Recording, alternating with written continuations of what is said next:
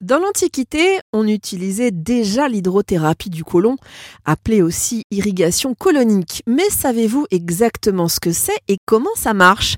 Pour nous en parler, j'ai invité une spécialiste, Nadine Pelin, hydrothérapeute. Bonjour Nadine. Bonjour Céline. Alors euh, Nadine, la technique de nettoyage du gros intestin ou côlon euh, se fait à l'aide d'eau et parfois de plantes ou d'autres liquides. Lesquels et pourquoi? Dans quel but?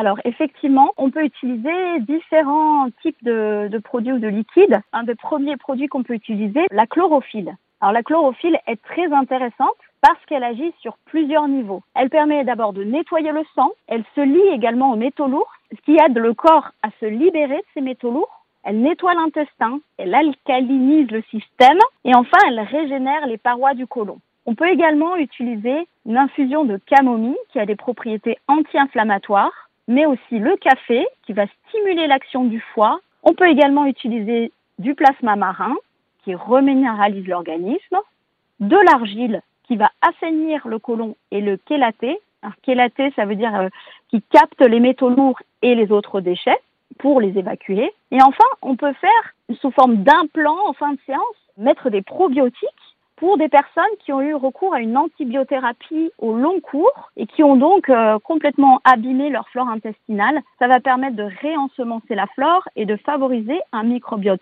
sain et équilibré. Dans quel cas est-il conseillé de se tourner vers une irrigation colonique? Alors il y a vraiment plein d'indications, mais je vais vous en lister quelques-unes, même si ce n'est pas vraiment exhaustif. Alors l'irrigation colonique peut vraiment être aidante pour tout ce qui est problème d'infection urinaire, de mycose, les problèmes de peau type eczéma urticaire, psoriasis, acné, tous les problèmes d'intestin, de foie, comme la constipation, les ballonnements, les diarrhées, la candidose, les problèmes pulmonaires type tout bronchite, ou même ORL type sinusite, allergie, les maladies auto-immunes, les douleurs articulaires, l'endométriose, tout ce qui est problème de migraine, ou alors addiction, type addiction au sucre. Et enfin, les difficultés à perdre du poids ou à concevoir. Mais il peut également être intéressant de faire une hydrothérapie du côlon avant, pendant ou après un jeûne ou un nettoyage du foie parce que ça va éviter les crises curatives et ça va rendre le nettoyage plus efficace et plus agréable. Concrètement, Nadine, comment procédez-vous? Euh, Pour atteindre les intestins, il faut passer par le rectum, donc l'anus, c'est bien ça? Oui, tout à fait. c'est généralement la partie du soin que les personnes appréhendent parce qu'elles s'imaginent souvent une sensation bien plus désagréable que la réalité. Mais la canule, qui est stérile et lubrifiée, est introduite par le client lui-même ou par le praticien s'il en fait lui-même la demande. L'introduction est lente, indolore au niveau de l'anus et jusque dans le rectum pour quelques centimètres seulement. La température de l'eau a son importance, j'imagine, pour pouvoir expulser les toxines et les couches qui encrassent les intestins. En effet, la température de l'eau varie généralement au niveau de la machine entre 30 et 40 degrés, c'est-à-dire que le praticien peut la faire varier. Alors au début du soin, on démarre avec une température proche de la température corporelle et puis Augmenter la température va avoir un effet de décontraction sur le côlon qui va permettre un état de relâchement général du corps. En revanche, diminuer la température va activer le péristaltisme, ce qui va activer l'élimination de manière plus intense des matières et des gaz. Je vais vous citer, euh, si vous le voulez bien, quelques troubles, et puis vous me direz si potentiellement, et avec l'accord express bien sûr euh, de son médecin traitant, hein, on peut envisager éventuellement une hydrothérapie du côlon. Alors, premier cas de figure, euh, pour améliorer le sommeil. Tout à fait. Alors, il faut savoir qu'un côlon encrassé par des matières collantes et inflammatoires génère une baisse de la production de certaines hormones, dont la sérotonine, cette fameuse hormone dont on entend souvent parler et qui est produite à 90% dans le côlon. Elle joue un rôle très important, notamment dans la qualité du sommeil. Du coup, le nettoyage des parois du côlon entraîne nécessairement un relancement de la production de sérotonine qui va générer une meilleure qualité du sommeil. Ensuite, est-ce que ça peut aider à diminuer des troubles digestifs? Oui, l'hydrothérapie, qui est un véritable reset au niveau intestinal va réactiver le transit lorsqu'il est lent, décongestionner et même diminuer fortement la constipation chronique et va permettre l'optimisation de l'assimilation des nutriments et donc une reminéralisation globale. Après une séance, le transit a repris une régularité grâce à la réactivation du péristaltisme. Nadine, est-ce que l'hydrothérapie peut améliorer les troubles cutanés ou certains troubles cutanés? Absolument. On observe qu'après une ou deux séances, la peau est rajeunie et le teint plus lumineux.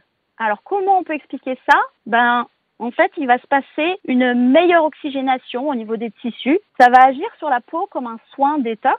Mais parallèlement, une grande partie de toutes les toxines du corps disparaissent par l'émonctoire du côlon. Donc l'hydrothérapie du côlon, c'est vraiment très efficace pour atténuer tous les problèmes cutanés, y compris l'eczéma, l'acné, le psoriasis. Évidemment, on va s'intéresser à l'excès de poids. Est-ce que faire une hydrothérapie du côlon de temps en temps, ça peut permettre de lutter justement contre un amas de graisse? Oui, le nettoyage de la paroi intestinale permet une optimisation de l'assimilation des nutriments, une meilleure élimination des déchets et des toxines du corps, ce qui va favoriser une perte de poids si la personne est en surcharge pondérale, mais également ça va favoriser un gain de poids si la personne est trop mince car déminéralisée.